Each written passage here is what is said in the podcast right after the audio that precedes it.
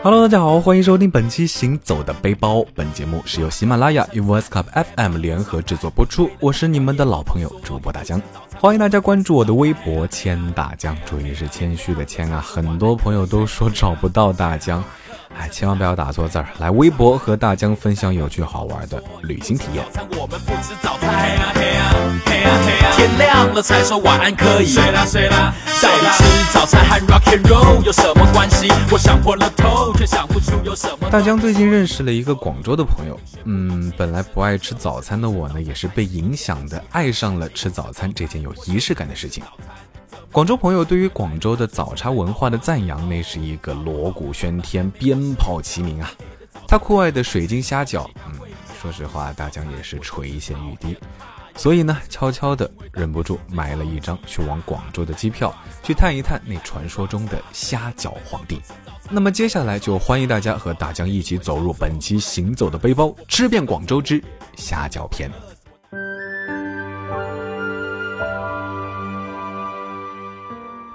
皮白如雪，薄如纸，半透明，内馅隐约可见，口感爽滑清鲜，美味动人。嗯，好吧，好吧，呃，有点做作。嗯，说实话呢，刚刚那一句话其实是很多人对于虾饺的至高追求。在广州，无论是烟火气息的大众茶楼，还是高档酒楼，从新派的工业性冷淡风，再到老派的壁画吊灯和雕花，虾饺呢，其实是每一家主营早茶业务的餐厅必须要做好的看家点心。所以呢，大江便在广州开始了为期一天的虾饺测评。参与测评的呢只有四家，虽然不多，但是每一家都是有足够的特色。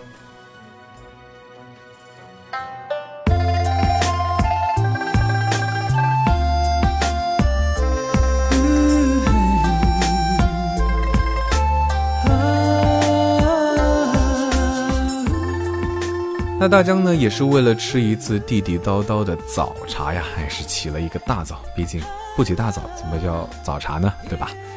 大约七点半的时候来到了幸运楼，步入幸运楼的时候就可以直接的感受到九十年代那种金碧辉煌的感觉，水晶吊灯、大型牡丹壁画、挑高的大堂。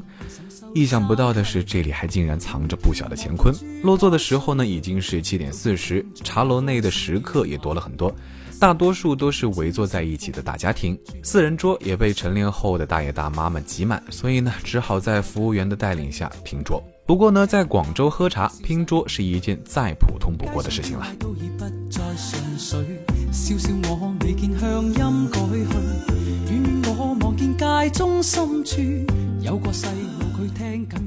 大家点了一份巨无霸虾饺皇，顾名思义呢，就是比普通的虾饺皇大了好几圈的 Max 版本。点心是即点即蒸，大概呢等候十分钟左右就可以吃到。虾饺呢，粒粒饱满，个个硕大，皱褶是清晰可见，摆放的呢也非常的精致。虾饺皮虽然厚，但是依然能够若隐若现的看到里面的虾仁，不过看上去依然是诱人的模样，怎么能不叫人动心呢？泡上一壶茶，轻嘬一口，便开始享受虾饺的味觉之旅。巨无霸虾饺皇的馅料是非常的足啊，光虾仁就有十到十二克左右。不过，嗯，多是小的虾仁，虾仁呢腌制的非常的嫩滑，肉胶和肉质的融合，使得口感非常的弹牙。不足之处呢，就是在吃罢后嘴里会有一种干干的感觉，嗯，可能是比较咸的原因啦。所以呢，大江也是因此灌下了好几杯茶。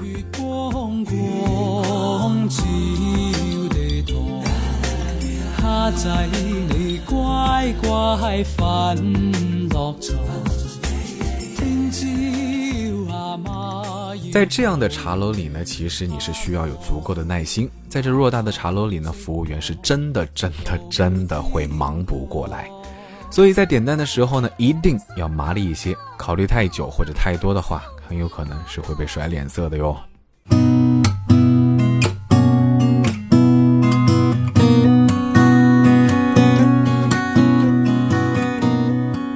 从幸运楼径直走向北京路步行街，整条街道呢，随着时间的推移，开始变得热闹了许多。到处都能看到来自全世界各地的游客，以及国内各大游人密集处的标配——正新鸡排、大鱿鱼、巨无霸芒果杯等等等等。在这样的街道上呢，陶陶居是早已经守候了多年。虽然被当地人早已视为是游客店，但它依然少不了许多年轻广州家庭帮衬。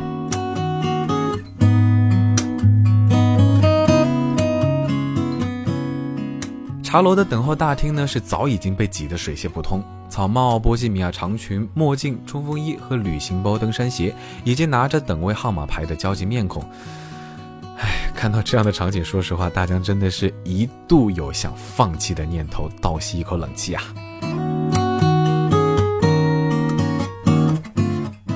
有没有一个人的？有没有一个人？哎，站在前台的服务生呢，拿着扩音器大声的说：“。”好吧，大江是一个人去的。那于是呢，大江就走到了前台，在服务员的带领下，坐着电梯来到二楼，开始了另一场虾饺体验。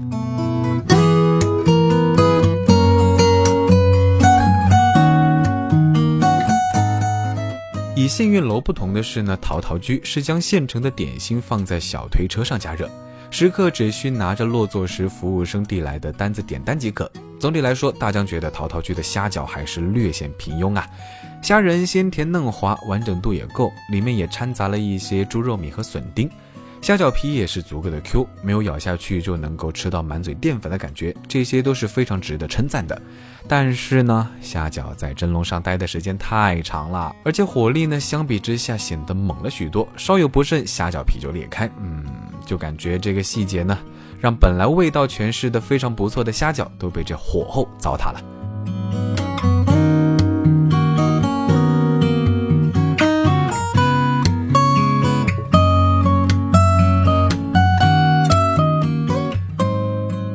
兜兜转转，慢慢闲逛，在老城区绕啊绕啊，来到了位于海珠广场的这家虾饺妹。从名字就知道，这是一家以虾饺为主打的粤式餐厅。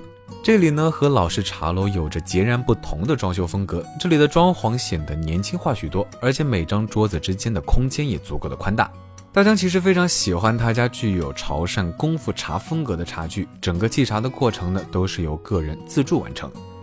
在虾饺产品中，虾饺妹不仅仅拥有虾饺皇这样的传统产品，也用不同的烹饪方式向虾饺进行诠释。比如这避风塘虾饺，其灵感就来自于避风塘炒蟹。虾饺皮吃起来是脆脆的，非常的香。趁热吃呢，还会溢出滚滚的汤汁。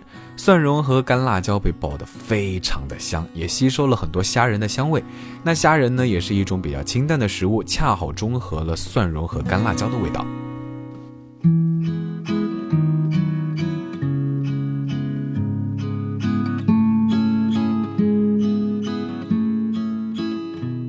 那么接下来呢，大江就去到了广州宾馆三楼的银灯食府。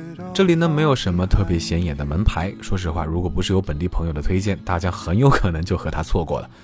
有的人说，都过了这么多年，银灯食府并没有因为他这样那样的因素改变过，生意一直红红火火，从未断过。而且听本地的朋友说，在父辈的印象中，他的粤菜不算是勾起他们回忆的点，而是现在越来越少见的夜场。晚上九点多的时候，依然在这里可以吃到一桌又一桌的点心，那种感觉呢是非常的开心，非常的充实。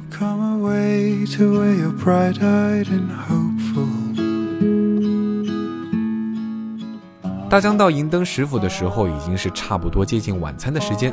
随着天色渐渐暗了下来，银灯食府的客人也是越来越多，也渐渐的开始排起了长长的队伍。老式茶楼的烟火气息以及奢华大气的灯光和壁画，嗯，这种沧桑在食客面前都不算什么。也因如此，它是很多人心目中的 number one。而且呢，这里的茶室的性价比很高，一盅两件也只需要五十块钱左右，非常的划算。那大江在这儿呢，还是一笼虾饺黄，一壶清茶，此刻更值得慢慢的品尝。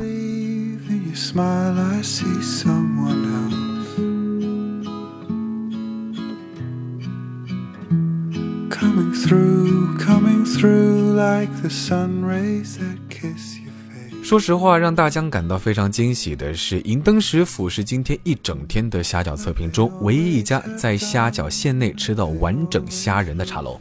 而且每粒虾饺都是有足足三只鲜虾，馅料内呢也加入了一些笋丁，使得荤素的配比呢变得均匀了一些，也少了一些油腻厚重的感觉。轻轻的咬下去呢，可以喝到非常多的汤汁。嗯，这次呢，大江也是终于体会到了一些人眼中吃虾饺吃到幸福的掉泪那种感觉，因为是真的好吃啊。Thing will be all right now all right 花上一天的时间，悠悠闲闲的进行四家广州茶楼的虾饺测评呢。说实话，确实是，呃，可能有史以来旅行途中最轻松的一次，以至于大江在回程的航班上依然牵挂着虾饺的味道，细数着因为时间关系而错过的其他茶楼的虾饺。因为说实话，虾饺带来的那种幸福感，实在是真的难以忘怀。